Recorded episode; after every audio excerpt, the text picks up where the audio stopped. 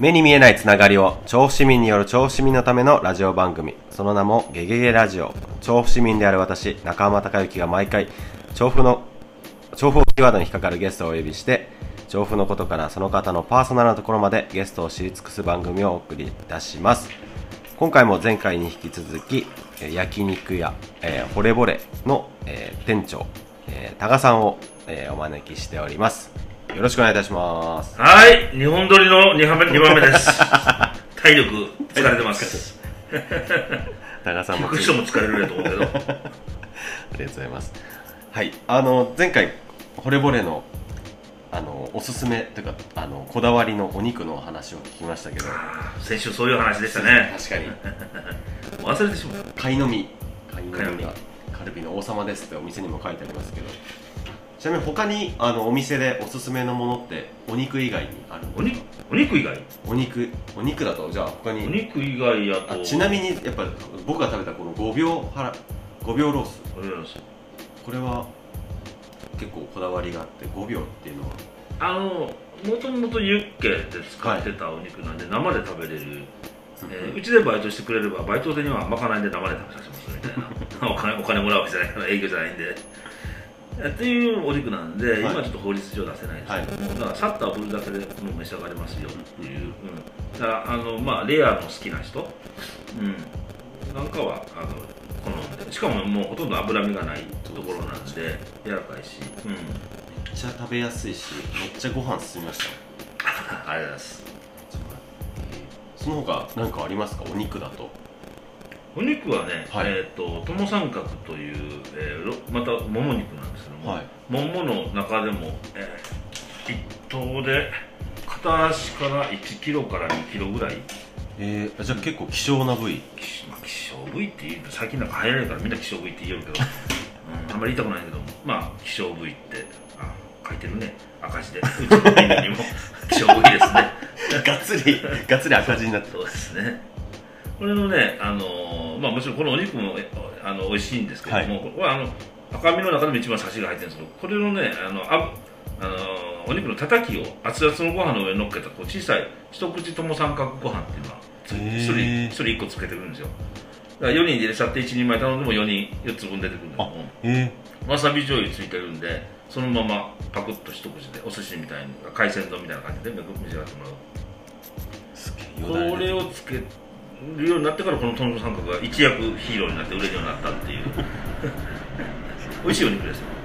あのおろしポン酢とかもつけるんであっさりと、ねへ召し上がってもらうようーこれヒレステーキはなはい。このヒレカルビの厚いいや違います。これは本当の本当のヒレヒレ肉です。あへえあのここれだけあの国産高いんであのもうアンアンガス牛輸入の、うんはい。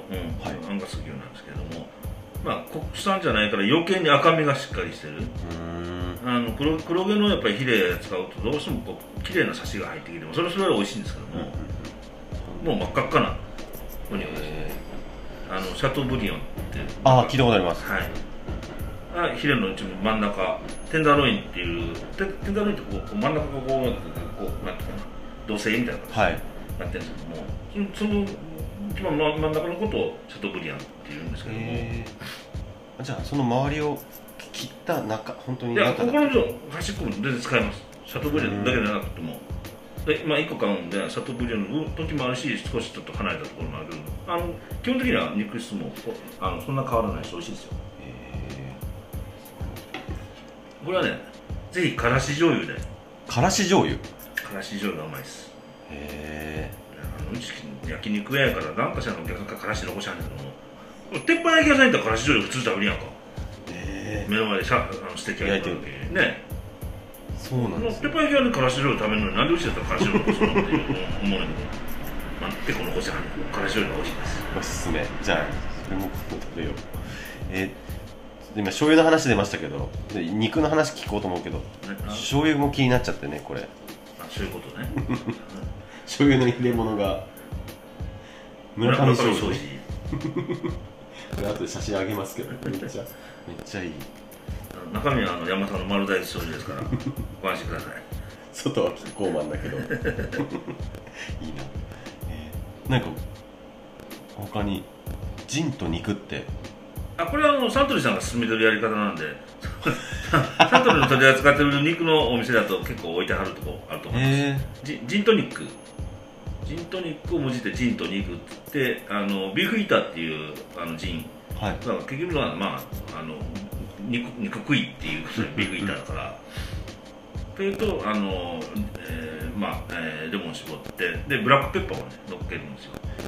えー、えお酒の中にもですか？いやいやいやお酒飲みながら。あえー、かけながら？えーかかけながらってブラックペッパーをかけてそのどれ飲んでもらう？えー、え初めて。の香りとあの歯触りとかね面白いですよ。で少しあのトニックウォーターだから甘みもあるし。甘みあって。うん。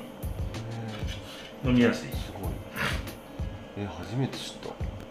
ジンととね、うちの売りでいうとその裏にもしば金の抹茶杯っていうねプレミアムな泡あの京都の宇治の抹茶。はい。あ本物の抹茶抹茶コンクとかじゃなくってだから甘みが一切ない普通の抹茶。はいを、あのクリーマーで泡立ててで、へー。それ焼酎で割ってるだけなんですよ。へー。これうまいっすよ。へえすごいあのね泡立つんですか？いやあのだからクリーマー本当は茶茶筅で茶筅っていうのかな、はいうん、あの抹茶のねあれで泡立てりゃいいんだけどもそんな時間とか余裕もないから、えー普通になんていうの？電動のクリーマーっていうか。それで、うん、そう超気になる。これ考えたんですか？でこれこれもあのメーカーさんの。あの展展示会行った時に言ってはったからこれはもう美味しいし面白いなっつって。え結構人気もんですよ。焼肉食べながらだとすごいさっぱりしそうですね。うんうんうん。へえ面ガンガン飲めるよ。でうち結構よその店の倍ぐらい焼酎入ってるんで 飲みやすいからってガンガン飲んでるとちょっと足にくる人もいた。白 いいいな他になんか食べ物でサイドメニューとかだとサ何がイドメニおすすめですか？ューで言うとあ僕珍しいなと思ったのがこのオイルサーディンを置いてあるって。あオイルサーディンまあつまみですよ。あのオイルサーディンのオイルを一回全部捨てて、まあ、ごま油を入れて塩コショウしてでニンニクを潰してで一味をかけてはい。であの焼肉鉄板で食べてもらう。あここで？グツグツグツあグツ焼きながら。うん。ええうまそうあのああこれをええこと教えてもうたってあの家でやってはる人いっぱいいたオーブントースターでできるわって言われて。確かに。あの盗作料理専門店なんで。創作料理専門お客さんも盗作してはるんで。いいないいな。えっとねやっぱサイドメニューで一番やっぱり売れ売れあの食べてほしいのはカルビクッパかな。カルビクッパ。うん。うんあのうちのカルビのお肉を、えー使ってすごい柔らかいですし、はい。であの、まあ、かで辛いんであのあれ辛いの苦手な人はあれやけどもあのコクがあるしでここに書いてあるように辛さあのふそういう辛さフリークの人はむちゃくちゃむちゃくちゃ辛くもできますけども、まあ、僕は食べれないんで普通のあののスタンダードなやつしか食べないですけ激辛っても相当辛いですね。ど激辛じゃないんですか？えっと、激辛2つあるの。本当ですよ。やや辛中辛大辛激辛激辛でよ4つ目の激辛は激しい辛さ激しい。で一番の激辛は劇薬の劇場の劇劇場の劇激薬の劇俺ねこれ人間食べれるもんじゃない？もちろん食べはる人いたけどもいますか？結構チャレンジする人。えチャレンジとか普通に4辛とか。好きで普通に5辛とかってへいう人いたはりますよ、あの作ってると厨房だからむせるんですよ。痛いですよね。あの煙が上がって 煮込むと。マスクでもしたいぐらい。すごい。僕あのこのクッパの塩味ってなんか珍しい気がするんですけど普通に焼肉屋さんにあるもんですか？えなんでしょクッパの塩？あれ塩味？ですかあカルビクッパと普通のクッパの違いってカルビクッパのこともクッパって言わはる人もいてはるしだからああ、まあ、あえてあえて塩味っていうふうに書いてるだけで普通のクッパトム三角丼はうちしかないさっき言ったうん、話小さい、うん、小さいやつを7枚乗っけてああ。韓国海苔つけてわさび醤油で召し上がってもらうっていういいですね。で以上で以上では終わりですいやいや違う違う違う違う今日の収録終了今日の収録でちなみにはいあのー店長のそれこそまあお仕事をしてるからなかなか今その時間ないよってお話だったんですけど結構ブログとかも更新をされてるのを僕は見ていて結構いろんなところに行かれたりそれこそ釣りに行かれたりとかっていうのがあるんですけど釣りはどこまで行くんですか？あ釣りは釣りはそうね。もう偉そうなこと言えもう昔は月に1回か2回は行ったけども、もう店やりだして休みがないし月曜日 1, 1週間に1日しか休みなくて、はい。釣り行こうと思ったらやっぱり朝3時に起きて4時に車で出てって大体横浜金沢八景なんだけども、はいで上がってくるのが夕方の4時ぐらいで船を。そこから渋滞に巻き込まれて帰ってくるのが夜の6時か6時半ぐらいでそこから魚を下ろしてシャワー浴びて飯食うのが大体8時とか9時なのよね。しんどい。翌日もう仕事より疲れるのよ。でなかなかそれもあって釣りに行かれへんようになって。今は今年まだコロナもあってちょっとまだ1回も行けずなんですけどね、年に2回ぐらい行きたいぐらいのペースですからね。なんかその僕あんまり釣りとかしないんで逆にこう釣りの面白さとかってどういったところだから魚ですよ。食べる魚。食べるために？そうそうそうそう。市場に買い物に行くのと一緒。あ市場に買い物に行くよりも新鮮なのはやっぱり海におろした方を釣ってきて買って帰っ持って帰って食べるじゃあそのいつも行くところは大体そのまあさっき言ったカレーですか？がいるところ。だって今はねもうあのフグとフグ？タイなんですけどもその偉そうに言っても年に1回とか2回なんで、ふでもタイは分かるんですけどフグって調理できるんですか？あ調理はね船頭さんがやってくれる。あの全部あ内内臓とか皮とか外してむき身に磨きにして。へえでもあれだから調理が楽なの家帰ってあと三枚におろしてあのお刺身にするなりついっぱい釣れたら唐揚げにしたりとかはい。も美味しいし、ソテーにしても美味しいし、はい。うん。えー、あそこまでやってもらえるんですね。そうそうそう普通のタイとかは、ね、持って帰ったら今度鱗外してあの、うん。全部割ってあの三枚におろしてっては内臓出してってやらなあかんけど僕は逆に言うと免許がないとできないんで。そうね。うん。えー、そこまでやってくれるんだ、うん逆に最近はでもお休みの日はどういうお過ごし方をされてるんですか？過ごし方ってとにかく休みがね。早く起きる。逆に。いやそうそうそう。あの子供の遠足と一緒に前の日に寝られへんからするみたいな。普段普段は大体あの朝ドラのために7時50分に起きるんですけども休みの日は遅くとも7時には起きて。でも前の週から大体天気予報見ながらあのどこに行こうかっていうので雨降ったらしょうがないから映画にするかなみたいなのとか、うん。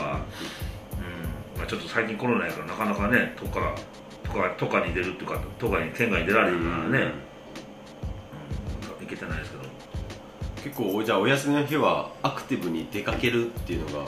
あ家で一日じっとしてたって多分ないんじゃないかな、へよっぽどなんか台風でどうしようもないとかっていう時もなかったような気がするから一日家にいたことはないと思いますよ、それはもう性格的な感じですそれとももういやだって他の日ずっと店におるもん。確かに。でうちら出張もあれへんし。宴会もあれへんし。お客さん宴会してるのこっちは宴会してるわけじゃないから。もうねどうしようもないから翼の折れたエンジェルみたいなのやからたまには翼話して外遊びに行かな。に面白い。えー、じゃあそうです。僕あのあと聞きたいなと思ったのが、はい。こうおお客さんを、その常連さんとかが多分多いのかなっていうのを見てすごい思うんですけど。これまあどれもいらっしゃる。そんなね毎週毎週焼肉食いに来るお客さんだっておれへんから、例えば居酒屋さんとか小料理屋さんとかやったら週に2日来たりとかっていらっしゃるかもわからないけどだからうちでいう常連さんっていうのは月に1回来てもらったらもう超お得意さんみたいな。もちろん喋ったりするし顔の名前も知ってたりもしますけれども、まあ平均的に言うたらどうでしょうね。まあワンシーズンに1回来てもらえればもうもう常連さんの域に入ってくるんじゃないですか。ちなみにこのお店があるここって僕正直初めてここの、ああ富士見街ね。はい、む昔からこう商店ちっちゃいお店がこう。昭和45年からあるっていうか大阪万博の頃からあるんですよ。へえ。で一番古い佐々木さんとかはもう創業50年とか。やっぱりなんか土ヶ丘の駅のちょっと調布寄りの、うん。あのねえっとその頃なのかななんか昔は今の駅よりも少し調布寄りになったんだよね。あそうなんですか、うん、だからこの通りとその隣の向こうのあの車が通ってる、えーしょ駅前の商店街の通り、はい。あそこがもう大昔は金子っていう駅の駅前だったらしい、金子？うん、昔は辻川か違わないで金子っていう駅だった。あへえだからこののバス停も金あそうですよ。そ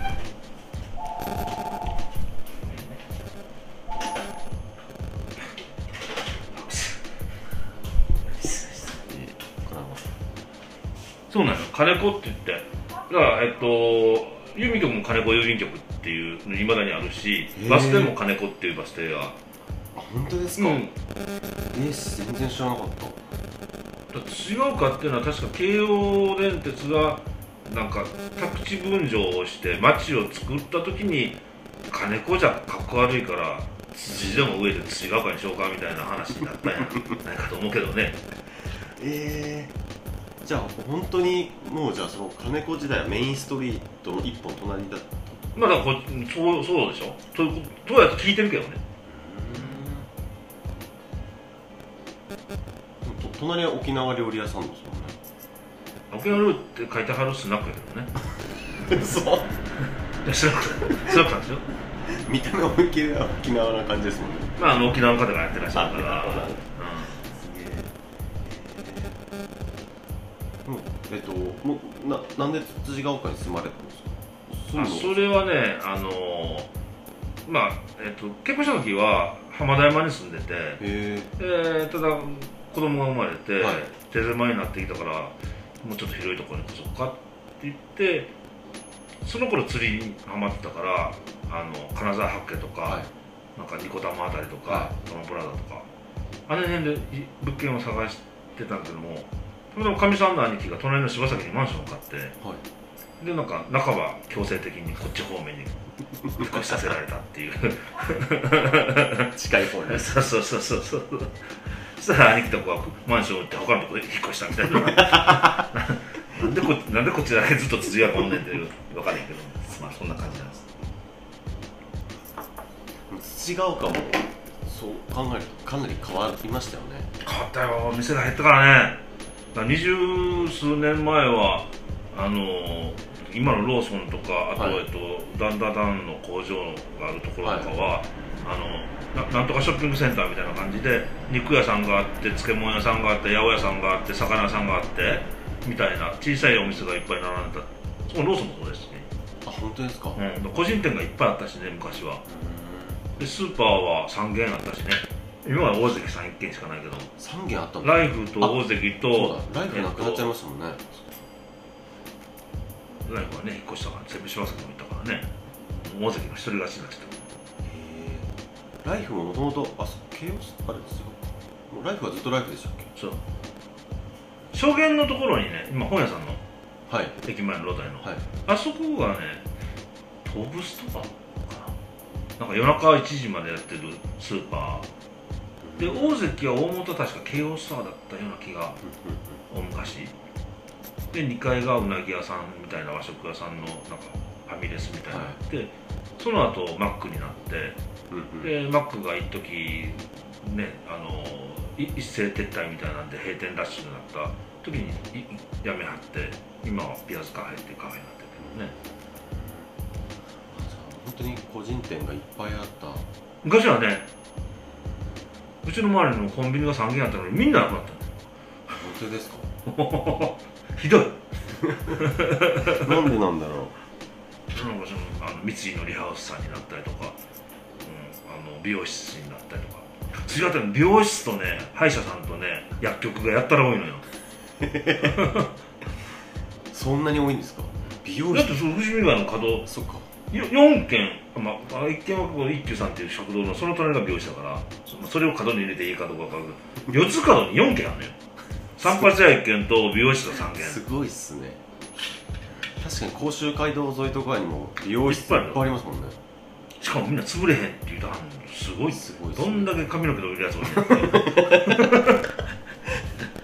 なんかスケベの塊。スケベの塊。つつじが丘ねえー、美容室。ドラッグストアが多いのもなんか不思議ですね。ドラッグストアっていうかねあの調剤薬。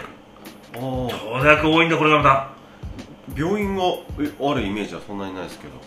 病院のうんそんなね歯医者さんは多いけどね。へ最近の流行りは整骨院が増えてる。えじじいばばの街だって。る まあ人のこと俺僕も言ってるけど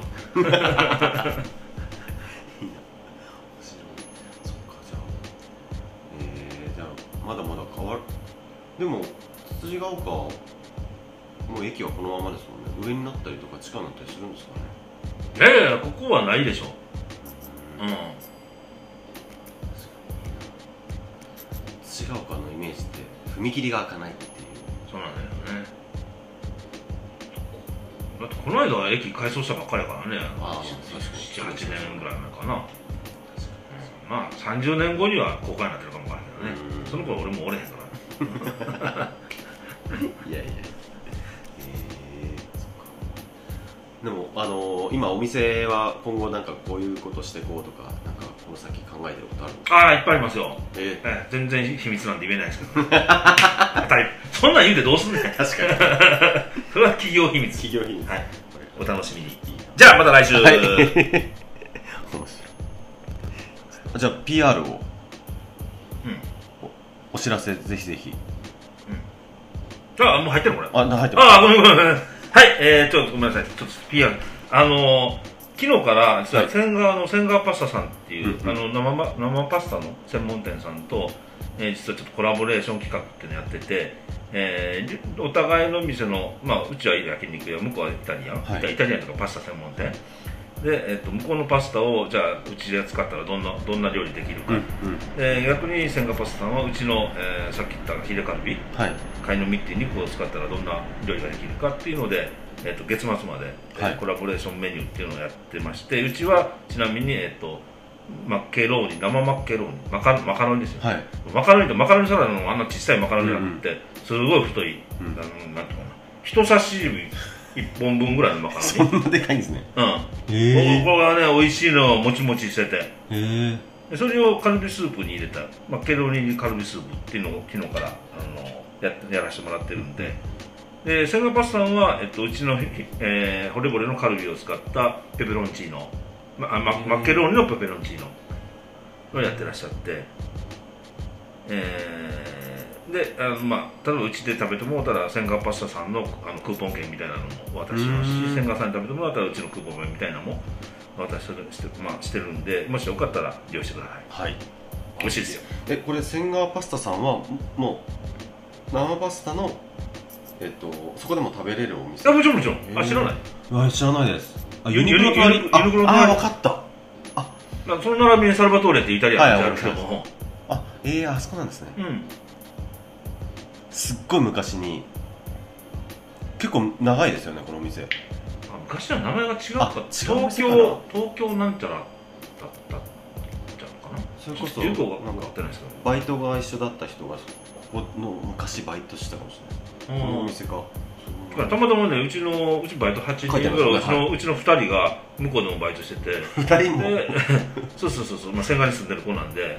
でまああの行き来お互い見すするようになって向こうもうちに飲みに来てくれたりとか。えでまあコロナでこんなんでねって言っててなんか面白いことやりたいねって言って、まあ、ただあんまり派手なイベントとかってやったらちょっと不謹慎やって怒られそうなんで、ちょっと収まった頃にでもやろうかって言った。らちょうど GoTo イートのキャンペーンも10月からはい始まったし、っていうのでじゃあ一回試しにやってみましょうか。ええ面白い来来週は調布経済新聞さんとかっていうのはもう取材受けたんであ本当ですか？うん。ヤフーニュースとかにあ載ってもらう出るんと思うんですけども。あじゃあそれもリンク貼っとこう。ええ面白い。じゃあぜひ、まあ、ホルボルさんでカルビスープかうん。マケロニーカルビスープね。普通のカルビスープ頼むものは何何も入ってないか言わないとらいけないですねこれ。ちょっと言いにくいけどちなみにあのランチでも食べれるんですか？これ食べますよ。ランチはランチでも、夜でも。はいはい。じゃああの最後に、はい。あのー店長のおすすめのお店2つ目。どうにしようかね。えーっとね。中学の交差点から上がったところにギマさんっていう沖縄料理の名前のお店があるギマさん？はい。ひらがなでギマ。まあ、おまあその人も沖縄の方なんですけど。はい。ここはね美味しいです。何食べても美味しいです和食ちゃんと修行された方でおさ特にお魚が。ただ、えっと、月曜日定休なんで僕長年行けてないんですよ。昔ランチやってはって ランチの時はよく行ったんですけども。えー、えどどどこら辺？筋えっとえなんていうの？辻ヶ丘の交差点、はい。甲州街の、はい。バス通りはい。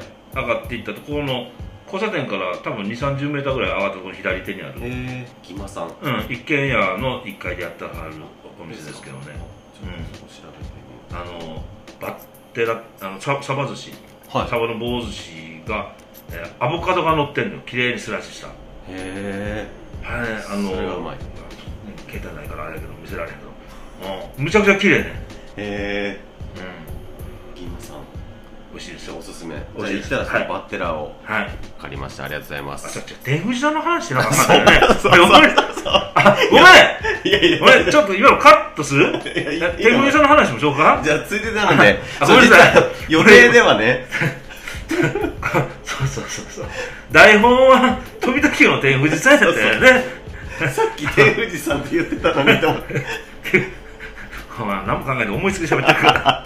あのね、飛田急と札の間にあるはい。旧甲州街道沿いはい。が、あの天ぷら屋さんですけども、天富士さんって言って、えーカウンターとテーブル席が2つぐらいなのかな、あのまあ、とにかく天ぷらが美味しいです。でカウンター行くとももちろん目の前で揚げていただいて揚げたてさせてもらうしあの一品物で例えば季節によっては血合いの天ぷらとかちょっと変わったものもあるし、うん、お昼で多分2000円か3000円あればあの定食なんかは多分1200300円、はいでもコースでも多分3000円かなんかでうん一番安いコースとか食べれるんであのちょっといお酒飲みながらお昼カウンターで、うん、ただ1時間半ぐらいしかお昼やってらっしゃらないんであ。お昼も予約していかないとちょっとしんあ1時間わかんないえ。ー、じゃあまあ飛び卓球に行ったら天富士さん。そうですね。土ヶ丘だったらえーギマさん。ギマさん。わかりました。ありがとうございます。はいじゃあえっ、と今週もこの辺で終わりにしたいと思います。めっちゃ元気。ありがとうございます。はい、えー、つつじが丘からお送りしてきました。ゲゲゲラジオも今週はここまでとさせていただきたいと思います。えー、とお知らせです、えーゲストを募集しております。調布在住職場が調布出身が調布などとにかく調布に少しでも引っかかる方、えーゲストとしてお招きしたいと思ってますのでぜひ、えー、とお便りメッセージいただけるとありがたいですそれではまた来週、えーお聞きいただければ幸いです。さようなら。毎週撮ってる